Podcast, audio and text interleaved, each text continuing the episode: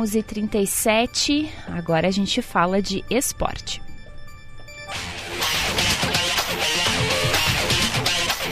É hora dos destaques do Paixão Caju. Quem traz as informações é o Rodolfo Grande. Rodolfo, bom dia. Muito bom dia, Juliana. Bom dia aos ouvintes que acompanham a gente nesse chamada geral. Dupla Caju em início de preparação para essa última rodada decisiva de Campeonato Gaúcho e a gente começa hoje com as informações do Caxias.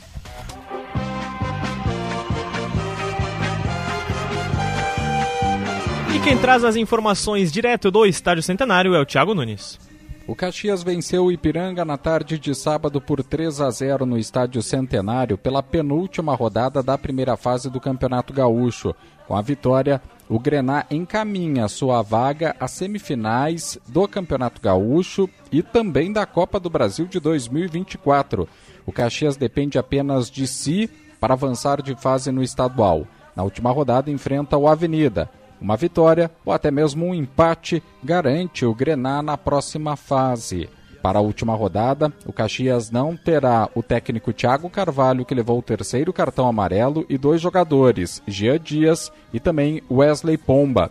A partida contra o Ipiranga também foi marcada por uma denúncia de injúria racial. Aos 31 minutos do primeiro tempo, o jogo ficou paralisado por 7 minutos. O massagista da equipe de Erechim, Marcão, denunciou ao árbitro da partida que um torcedor teria proferido palavras com ofensas racistas ao jogador Winson do Ipiranga. O torcedor foi identificado e retirado da arquibancada do estádio Centenário. A súmula do jogo deverá ser divulgada nesta segunda-feira pela Federação Gaúcha de Futebol. Em nota, o Caxias afirmou que o torcedor foi identificado e levado para as autoridades. O indivíduo foi conduzido à delegacia para prestar esclarecimentos, conforme o Grená.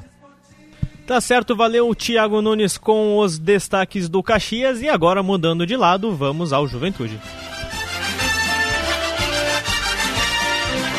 E o Thiago Nunes volta agora para nos atualizar sobre as informações do time Alviverde.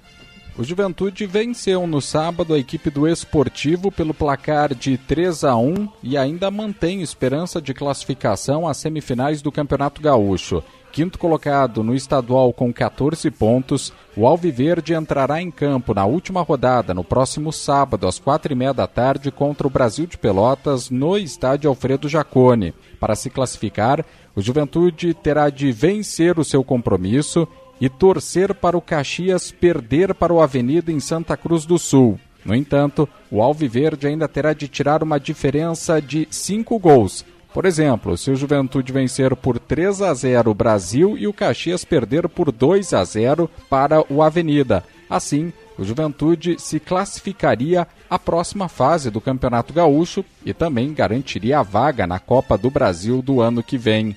Ainda com técnico interino, a direção segue trabalhando para anunciar um novo treinador após a saída de Celso Rotti. O perfil é um técnico experiente e vencedor. Alguns profissionais já foram contatados. O departamento de futebol admite que Pintado é um dos nomes. Ao longo desta semana, a direção pretende se aprofundar na busca para contratar o novo treinador para a sequência da temporada que terá a Série B do Campeonato Brasileiro.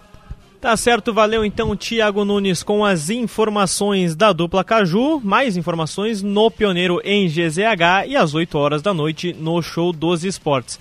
E após perder para o São Paulo no sábado por 70 a 64, jogando fora de casa, o Caxias do Sul Basquete volta à quadra hoje pelo NBB. Ainda em, ter em território paulista, a equipe caxiense enfrenta na noite de hoje, às, às 7 horas, ou a equipe do paulistano. Lembrando Caxias do Sul Basquete é o 11 colocado do NBB, enquanto o adversário de hoje é o quinto. Então, e agora para encerrar, vamos então às informações da dupla Grenal. André Silva chega com o Grêmio e Rodrigo Oliveira com o Inter. Festa do lado gremista pela vitória no Clássico Grenal ontem, 2 a 1 dentro da Arena. Grêmio que garantiu também que se chegar a decisão do Campeonato Gaúcho passando pelas semifinais, o segundo jogo da decisão vai acontecer no seu estádio. O Grêmio que agora na última rodada vai enfrentar o Ipiranga em Erechim com um time reserva, até porque no dia 16, por enquanto esta é a data, tem compromisso pela Copa do Brasil contra o Ferroviário do Ceará, aqui em Porto Alegre, jogo único, válido pela segunda fase da competição. O Grêmio neste momento momento dá um tempo, mas ainda fica de olho especialmente para uma reabertura de mercado no meio da temporada. Após a derrota por 2 a 1 para o Grêmio no Grenal de ontem, o técnico Mano Menezes reconheceu a superioridade do adversário. Defendeu a sua estratégia de escalar um time mais cauteloso no meio-campo, com Baralhas e Johnny juntos e Maurício no banco. Diz que isso era necessário para neutralizar os meias do Grêmio. Segundo Mano Menezes, o Grêmio deixou espaços no contra-ataque, mas na visão do comandante colorado, o Inter não conseguiu aproveitar estes espaços. Pedro Henrique e Mano Menezes, suspensos, serão desfalques na próxima rodada contra o Esportivo, último jogo da fase classificatória do Gauchão. Tá certo, valeu André Silva, valeu Rodrigo Oliveira com os destaques da dupla Grenal. Mais informações de Grêmio e de Inter logo mais no Esportes ao meio-dia. Volto contigo então, Júlia. Abraço e boa semana. Valeu, Rodolfo Grande, com os destaques do Paixão Caju e também trazendo os destaques, as notícias da dupla Grenal para Papel Brás Produtos para Embalagens.